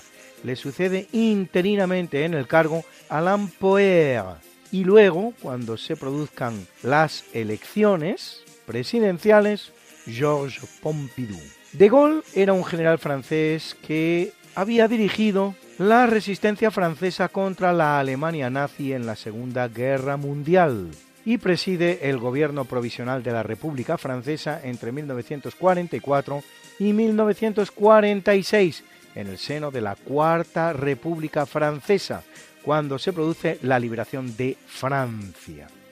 Luego retornará a la política en 1959, resolviendo el anquilosado problema argelino con la independencia del país magrebí y también la crisis política acontecida en Francia, para lo cual pone fin a la Cuarta República y funda la Quinta República, un sistema semipresidencialista bastante original, del que será su primer presidente.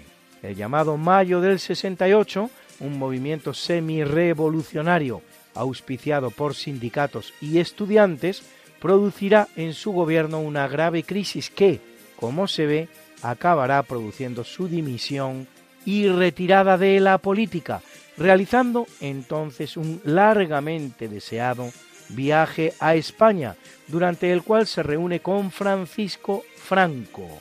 Preguntado por la impresión que le había causado el jefe del Estado español, responderá con un lacónico Il est un ancien, es un anciano. De Gaulle moriría solo cinco meses después.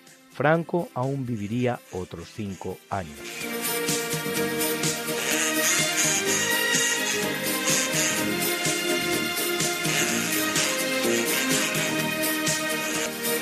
En 1996 el español Rafael Moneo es galardonado con el premio Pritzker, creado en 1979 por el norteamericano J.A. Pritzker, de ahí el nombre, el más importante que se otorga a un arquitecto, convirtiéndose así en el primer español que lo recibe. Rafael Moneo es autor de importantes obras arquitectónicas como el Museo de Arte Romano de Mérida, el Cursal de San Sebastián, la ampliación del Museo del Prado de Madrid o el Ayuntamiento de Ámsterdam. En 2017 recibirán el Pritzker los también españoles Rafael Aranda, Carme Pillem y Ramón Vilalta. Bruna, Bruna, nació María y está en la cuna, nació de día, tendrá fortuna. Bordará la madre su vestido largo y entrará a la fiesta con un traje blanco. Será la reina cuando María cumpla 15 años te llamaremos Negra María, Negra María que abriste los ojos en carnaval. En el capítulo del natalicio, en el año 1442 en Rouen, en Francia, nace Eduardo IV de Inglaterra, primer pretendiente en el marco de la Guerra de las Dos Rosas de la Casa de York, que derrotará a Enrique VI de Inglaterra y se proclama rey de Inglaterra desde 1461 hasta 1470. Nueve años, fecha en que es derrocado por Ricardo de Neville y huye a Francia, desde donde volverá de nuevo para derrotar una vez más a Enrique VI y a Neville en abril de 1471, volviendo a reinar por segunda vez, en esta ocasión hasta su muerte, acaecida en el año 1483.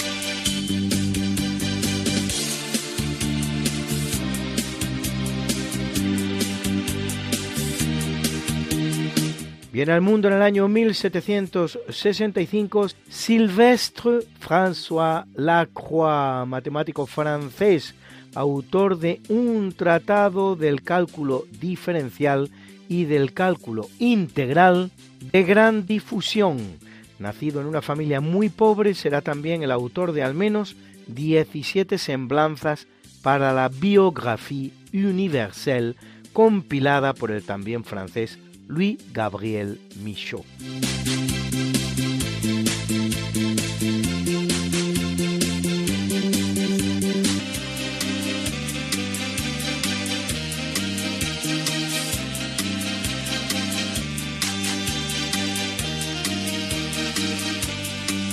En el año 1854 ve la luz la británica Eartha Marks Ayrton, gran matemática que junto a su marido William Edward Ayrton realizará grandes avances en los campos de la física y la electricidad, especialmente en el llamado arco eléctrico. predecesor de la bombilla y más tarde usado en la industria metalúrgica. Dos años después de su muerte en 1923, en reconocimiento a sus trabajos de investigación, se crea la beca de la Universidad de Girton, que lleva su nombre.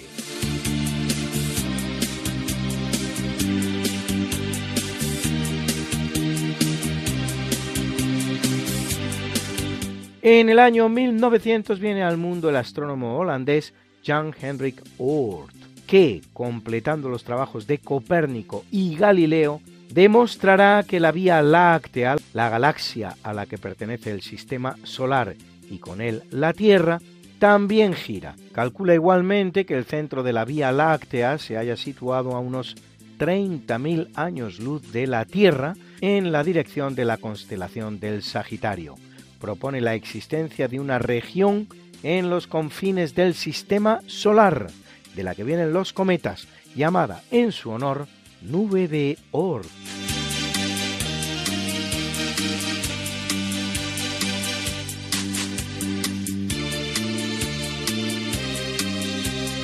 En 1908, en la actual República Checa, nace Oskar Schindler, exitoso empresario alemán que hace fortuna durante la dominación nazi en varios países, Alemania, Polonia, Checoslovaquia, miembro incluso del Partido Nacional Socialista y conocido vividor, que salvará a unos 1.200 obreros judíos con la estratagema de darles trabajo en sus empresas, para lo cual incluso tendrá que pagar costosos sobornos a gerifaltes nazis varias veces arruinado tras la guerra, sobrevivirá en muchas ocasiones gracias al apoyo financiero de los llamados Schindler-Juden, los judíos de Schindler, a los que había salvado del holocausto.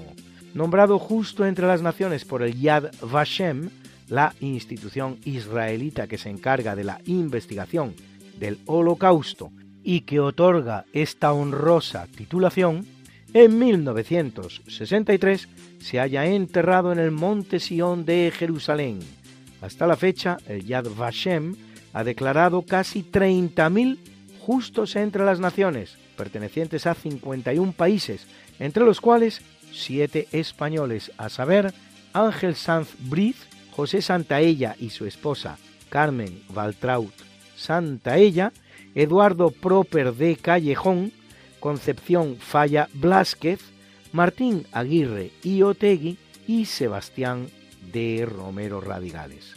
Cifra que no casa en modo alguno con los más de 40.000, más de 40.000 judíos salvados por el gobierno español en los terribles años del Holocausto, según afirman los más reconocidos expertos en el tema, como por ejemplo el judío Jaim Avni o el alemán Bernd Rotha. Y no solo en sus embajadas, donde se salvarían en total unos 6.000 judíos, sino sobre todo permitiéndoles el paso al territorio nacional a través de su frontera pirenaica, por donde tendría lugar el 90% del salvamento. El rabino Maurice Perlsweig, presidente del Comité Político del Congreso Mundial Judío, en un debate en la Northwestern University, Chicago, transmitido por radio a todo Estados Unidos el 9 de mayo de 1943, declaraba, lo digo con pena, pero países como Suiza o España, en proporción a sus recursos y poblaciones, han hecho una gran labor, mejor que la de Gran Bretaña y los Estados Unidos.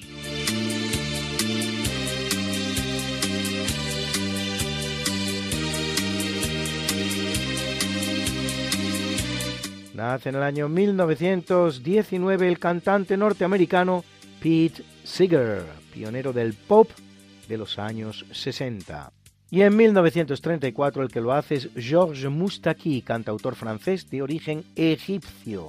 Escuchen su maravilloso Le Metec, que cabe traducir como el extranjero, o más bien como el guiri.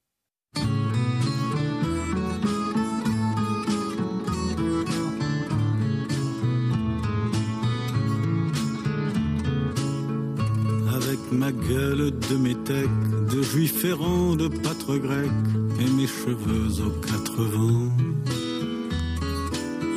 Avec mes yeux tout délavés, qui me donnent l'air de rêver, moi qui ne rêve plus souvent. Avec mes mains de maraudeurs, de musiciens et de rôdeurs qui ont pillé tant de jardins avec ma bouche qui a bu, qui a embrassé, mordu, sans jamais assouvir sa faim. Avec ma gueule de métèque, de juif errant, de pâtre grec, de voleur et de vagabond. Avec ma peau qui s'est frottée au soleil de tous les étés et tous ceux qui portaient jupons avec mon cœur qui a su faire souffrir autant qu'il a souffert sans pour cela faire d'histoire. Avec mon âme qui n'a plus la moindre chance de salut pour éviter le purgatoire. Avec ma gueule de métèque, de juif errant, de pâtre grec et mes cheveux aux quatre vents. Je viendrai, ma douce captive, mon âme sœur, ma source vive, je viendrai boire tes vingt ans. Et je serai prince de sang rêveur ou bien adolescent, comme il te plaira de choisir. Et nous ferons de chaque jour toute une éternité d'amour que nous vivrons à en mourir et nous ferons de chaque jour toute une éternité d'amour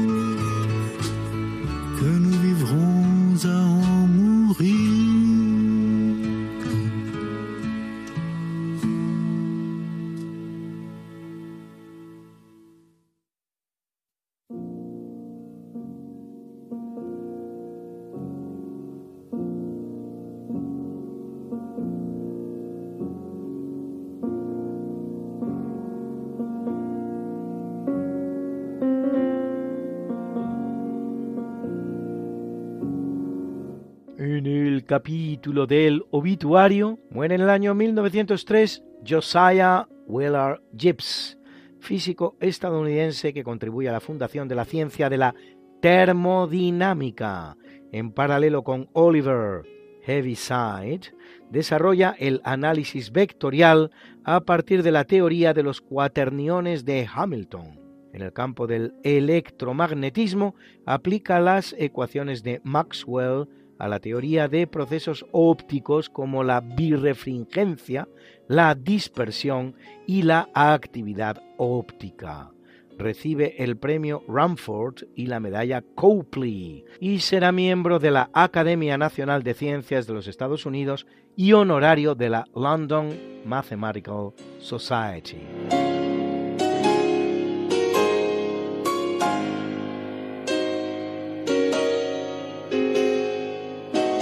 En el año 1945, en Giulino di Mezzegra, en Italia, son fusilados el dictador fascista italiano Benito Mussolini y su amante Clara Petacci, capturados por los partisanos mientras intentaban huir a Suiza.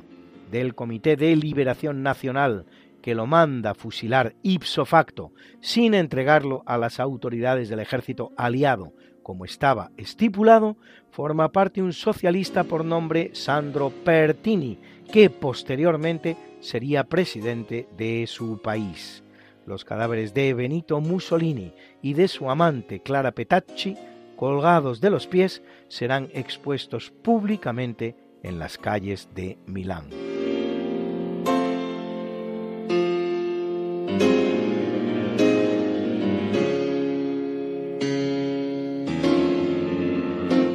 En 1999 el estadounidense Arthur Leonard Shaulow, hijo de un emigrante letón y Nobel de Física en 1981 por su contribución al desarrollo del láser espectroscópico.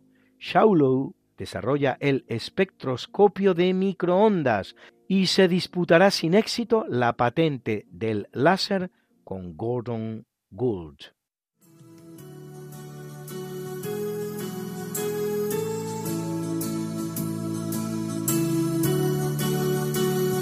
Y felicitamos hoy al estadounidense Carl Barry Sharpless, Nobel de Química 2001, por la obtención de moléculas quirales ópticamente puras mediante un proceso de oxidación con catalizadores, el cual cumple 82 años.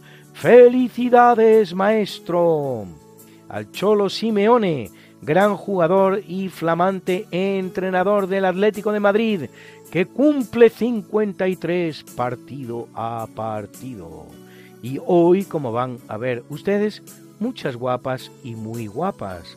Así la espectacular actriz estadounidense de origen sueco y fantástica cabellera roja, Anne Margaret, protagonista de títulos como Un beso para Birdie o Ladrones de trenes, ganadora de un Oscar por la película Tommy y de cinco globos de oro que cumple 82. Y además canta con esta gracia.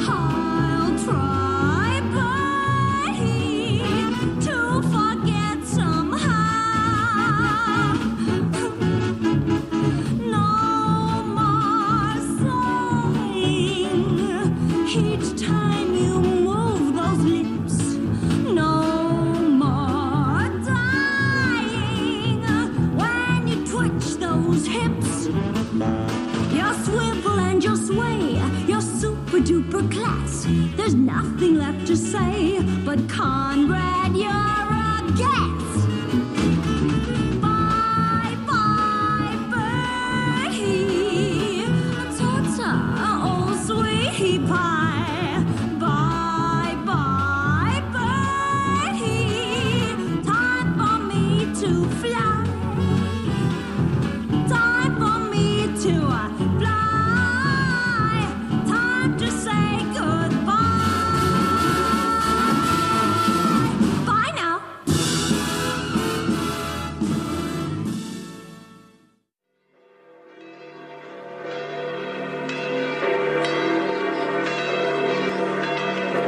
Celebra la Iglesia Católica a Agapito I, Papa, a Pedro Chanel, Teodora, Dídimo, Acacio, Menandro, Polieno, a Afrodisio, Caralipo, Agapio, Eusebio, Vidal, Valerio y Ursino, mártires, mártires, mártires, a Prudencio, Pánfilo, Marcos y Petricio, obispos, obispos, obispos, y a Luis María Griñón de Montfort, confesor, confesor, confesor.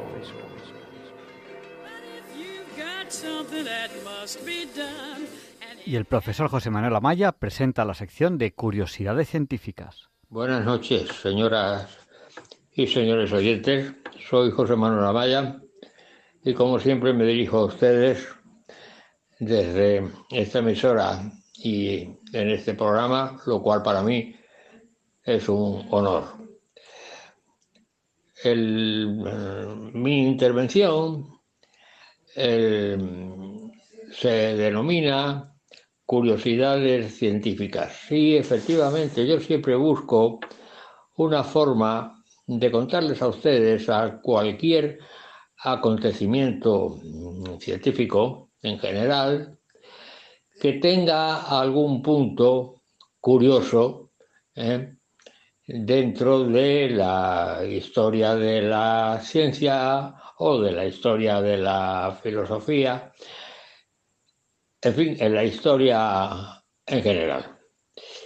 Y hoy, pues, como habíamos estado hablando en programas anteriores de, Newton, de su teoría y luego después también tocamos el tema de la filosofía en Europa mm, implantada por Renato Descartes en sustitución de la filosofía anterior que existía, que era la de la escolástica, concretamente. ¿eh? Y la escolástica se sustituyó por, en Europa por el racionalismo continental que fundó Renato Descartes, que era un hombre de un, un saber extraordinario y que al plantear el problema filosófico dijo que lo que había que hacer era empezar de nuevo en la filosofía, es decir, quitar todo lo anterior y empezar de una nueva filosofía que fue la que se llamó el racionalismo continental en contraposición de lo que ya se había fundado en Inglaterra con la denominación de el empirismo inglés. Por lo tanto, em, tanto en Europa como en Inglaterra existían dos sistemas filosóficos contrapuestos porque ninguno de los dos tenía nada en común. Y aunque pareciera, sí que podía haber cosas en comunes, cosas comunes, que fue lo que luego después, mucho más adelante, con el advenimiento del gran filósofo Kant, se resolvió este problema porque Kant tomó lo que había de un sistema y del otro sistema, del racionalismo continental y del empirismo inglés, lo común de los dos sistemas, y entonces fue cuando dijo que él había abandonado el racionalismo dogmático después de la lectura de el filósofo inglés David Hume, el del famoso problema de la inducción, llamado también en filosofía el escándalo de la filosofía. Bien, yo les voy a contar una anécdota concreta de, no de Newton, que ya hablé de él. Newton terminó sus investigaciones, ya conté las dificultades que había encontrado cuando en el año de la Gran Peste eh, la Universidad de Cambridge eh, cerró sus puertas y tuvieron que mm, los universitarios marcharse a su casa para continuar domiciliariamente sus investigaciones eh, en curso. Y que ahí justamente Newton tuvo un problema en su investigación que era un problema elemental. Es decir, tuvo que abandonar sus investigaciones muchísimo tiempo por no saber resolver un problema elemental que hoy cualquier alumno de primer curso de una universidad de ciencias y no digamos en una escuela de ingeniería, eh, lo resuelve inmediatamente con el concepto de centro de masas. ¿eh? Newton eh, tropezó justamente en el concepto de centro de masa. Él tenía el sistema solar lo tenía reducido a esferas. Los planetas los redujo a esferas para que hubiera simetría, ¿eh? pero claro, dentro de esas esferas que tenían una masa, ¿eh? podía reducir el sistema mucho más. Y es localizando toda la masa de la esfera en el centro de la esfera, es decir, en el centro de gravedad. Y entonces el sistema solar estaría reducido a puntos, evidentemente, ¿no? Pero no lo, no lo captó inmediatamente, tuvo que tardar mucho tiempo para darse cuenta de, este, de esta situación. Entonces, una vez que se dio cuenta, ya resolvió el problema. Y entonces resolvió el problema de cada planeta, ¿eh? Eh, independientemente de la existencia del resto de los planetas es lo que se llama el, problema del cuerpo único o el problema de los n cuerpos. Si hubiera tenido que tener en cuenta el problema del resto de los planetas, el problema entonces se le complicaba enormemente, porque entraba dentro del llamado problema de los n cuerpos. Pero él tuvo la gran suerte de la gran masa del Sol. Y entonces el centro de gravedad del sistema solar prácticamente estaba en el Sol. Entonces, la gran suerte de, que este centro de gravedad estaba prácticamente en el Sol pudo resolver el problema de cada planeta a, través del concepto del problema del cuerpo único sin tener en cuenta la influencia del resto de los planetas. Bien, una vez resuelto este problema, entonces ya publica su obra el 5 de julio de 1687, un año antes de que se produjera en Inglaterra un acontecimiento político fundamental e importantísimo, que era la Revolución Inglesa, en 1688. La Revolución Inglesa fue una conspiración para eh, producir el destronamiento de Jacobo II y sustituirlo por un sistema monárquico, parlamentario y moderno.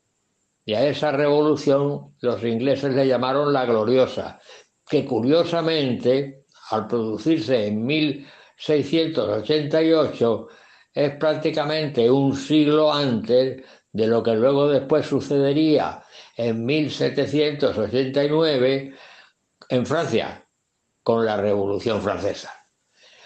Por lo tanto, este es un acontecimiento histórico importante y por eso se lo cuento a ustedes. Y ahora pasamos a eh, Europa. Entonces, en Europa tenemos un sistema filosófico fundado nuevo para sustituir al sistema filosófico anterior que era la escolástica. La escolástica que empezó a tener fallos importantes de procedimiento y entonces hubo que sustituirlo por un sistema nuevo, hubo que empezar de nuevo. Era la teoría de René Descartes, que fue el fundador, René Descartes se escribe Renato, Renato Descartes, Descartes. ¿Quién no ha oído hablar de Descartes? Evidentemente, ¿no? Entonces, Descartes eh, funda lo que se llama el racionalismo continental, en contraposición al que ya habían fundado los ingleses anteriormente, eh, llamado el empirismo inglés. El empirismo inglés fue fundado por varias personas, varios intelectuales, el principal de ellos fue Francis Bacon, que ya hemos hablado aquí en alguna ocasión de él. Francis Bacon fue un hombre políticamente importantísimo, es decir, fue gran canciller de Inglaterra, pero su actuación le creó una cantidad de enemigos que era imposible desarrollar una labor mm, eh, en condiciones. Por lo tanto, decidió abandonar la política para dedicarse a la filosofía. Y entonces se asoció también con otros eh, filósofos que fueron John Locke, George Berkeley, que además era clérigo, y David Hume. David Hume fue un importante filósofo del empirismo inglés en el sentido de que creó un problema importantísimo en la filosofía, que se llama el problema de Hume o el problema de la inducción, que ya lo hemos explicado aquí en varias ocasiones, evidentemente, ¿no? Al, problema de la inducción o problema de Hume se le ha venido a llamar también eh, una forma, eh, digamos, un poco fuerte, el escándalo de la filosofía. Pero en fin, para nosotros va a ser simplemente el problema de Hume. Y el racionalismo continental se funda después por Renato Descartes y una de sus teorías eh, filosóficas que, que, propone era simplemente empezar en, filosofía de nuevo, empezar con una nueva filosofía, empezar de cero. Hay que reconstruir la filosofía.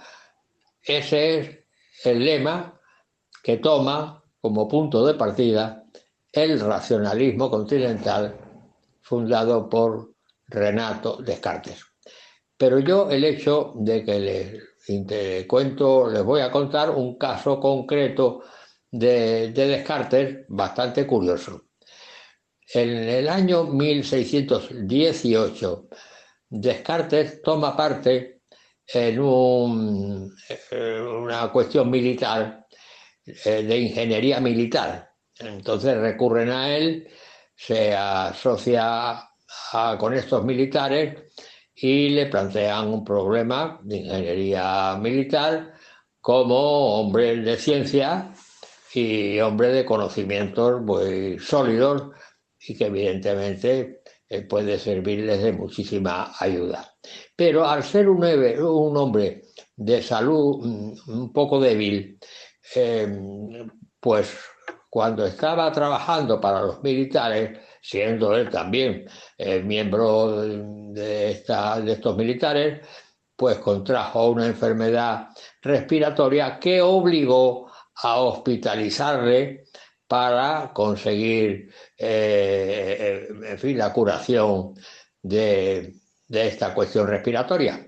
Y entonces lo llevan a, a, hospital militar al respecto y lo encierran en una habitación eh, completamente aislado, es decir, estaba en una habitación particular, concretamente.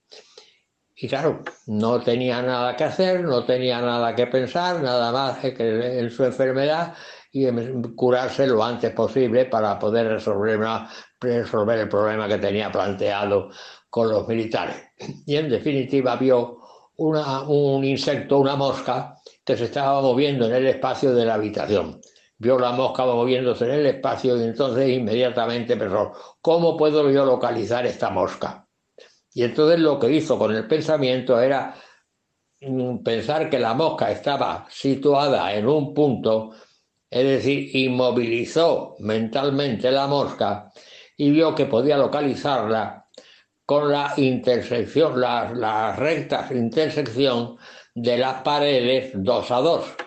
Es decir, que las paredes de la habitación 2 a 2 dan tres direcciones ortogonales, que son tres rectas, que son tres ejes que se podían tomar como ejes de referencia para localizar a la mosca en, en el espacio, que es lo que le intentaba. Y efectivamente, podía localizar a la mosca, pensó él, dando tres números que serán los que me localicen en el punto justo de la mosca eh, situada en ese espacio.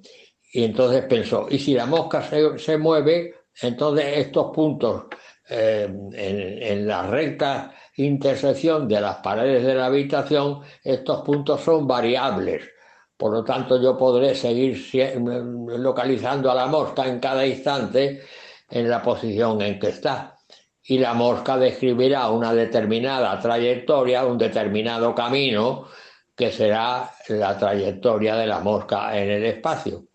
Por lo tanto, cualquier punto que se mueva en el espacio, como por ejemplo la mosca, puede ser localizado por tres números, que en principio si la mosca está, está quieta son tres números fijos y si la mosca se mueve son tres números funcionales, tres funciones que sobre los ejes de coordenadas. Y entonces así inventó un sistema de coordenadas que lleva su nombre, coordenadas cartesianas. Y efectivamente se lo merece. Hasta aquí mi intervención en el día de hoy, deseándoles a ustedes muy buenas noches y hasta la semana que viene, si Dios quiere. Muchas gracias, profesor José Manuel Amaya. Terminamos ya este programa de hoy de Diálogos con la Ciencia, 28 de abril de 2023. Les esperamos la semana que viene, si Dios quiere. Les dejamos con el Catecismo de la Iglesia Católica. No nos olviden en sus oraciones. Le pediremos a San Juan Pablo II que interceda por nosotros para que se nos libre del mal. La semana que viene posiblemente hablaremos de cambio climático. No se lo pierdan. Va a ser un programa único y del que se va a hablar mucho.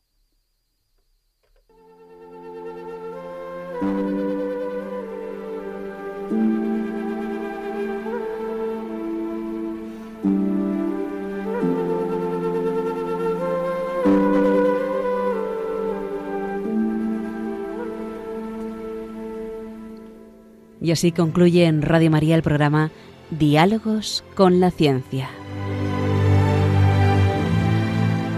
Dirigido por Javier Ángel Ramírez.